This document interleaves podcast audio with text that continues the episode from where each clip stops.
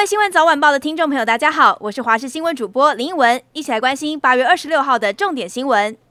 先来关心的是新竹县峨眉乡峨眉湖，在昨天下午发生了溺水案件。有一名二十三岁的江姓男子在玩立桨时，疑似重心不稳掉进水里。而上午持续集结人力来搜救，在稍早已经找到了落水的男子。根据了解，他们是一行十一人到现场玩立桨，是自行前来的民众，因此并没有跟团或是随行的教练。一共出动了十车二十人，三船艇以及一消两名。在寻获江姓男子时，确认明显死亡。根据了解，事发当下男子。没有穿着救生衣，专业教练说，通常跟团者都会穿救生衣，以及全程绑着脚绳才能下水，是双重保护的安全措施。因为初学者很有可能会有落水的风险，如今戏水夺命，也让家属感到无限悲痛。另外，南投的一名钓客在昨天晚上于河边钓鱼时，突然遇到溪水暴涨，受困在沙洲之上，情况危急。消防队架设了双节梯，再利用绳索，花了将近一个小时才成功将人从对岸救了过来，过程相当惊险。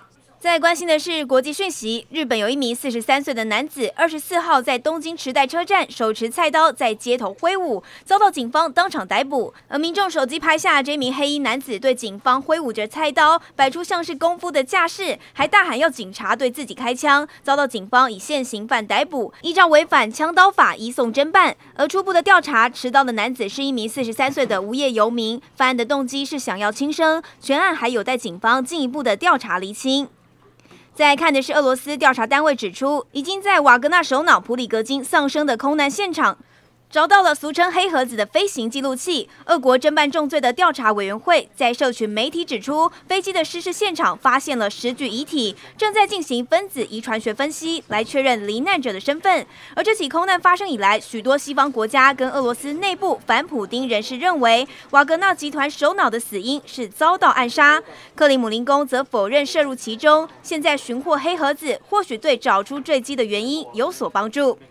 再关心的是体坛消息，二零二三世界羽球锦标赛，台湾一姐戴资颖在个人第八度的世锦赛八强舞台对上西班牙好手马林，但是最终直落了吞败，无缘四强。赛后她在 IG 上发文说，这应该是最后一次的世锦赛了。小戴是以十六比二十一、十四比二十一败给了三届世锦赛金牌马林，八强赛止步。而赛后她感性的在 IG 上发文，除了说应该是最后一次的世锦赛，也感谢团队给予的支持跟帮助，同时谢谢专程飞到丹麦。为他加油的球迷，最后他也表示，这里不是终点，依旧会继续的努力。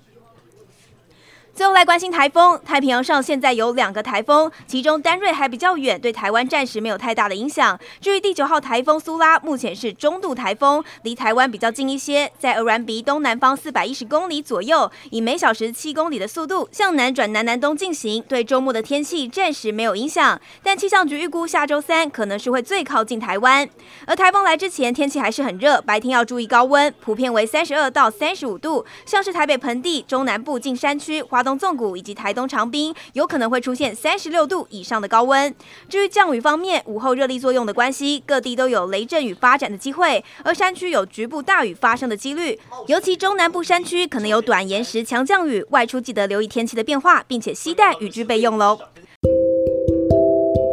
以上就是这一节的新闻内容，我是林文，非常感谢您的收听，我们下次再会喽。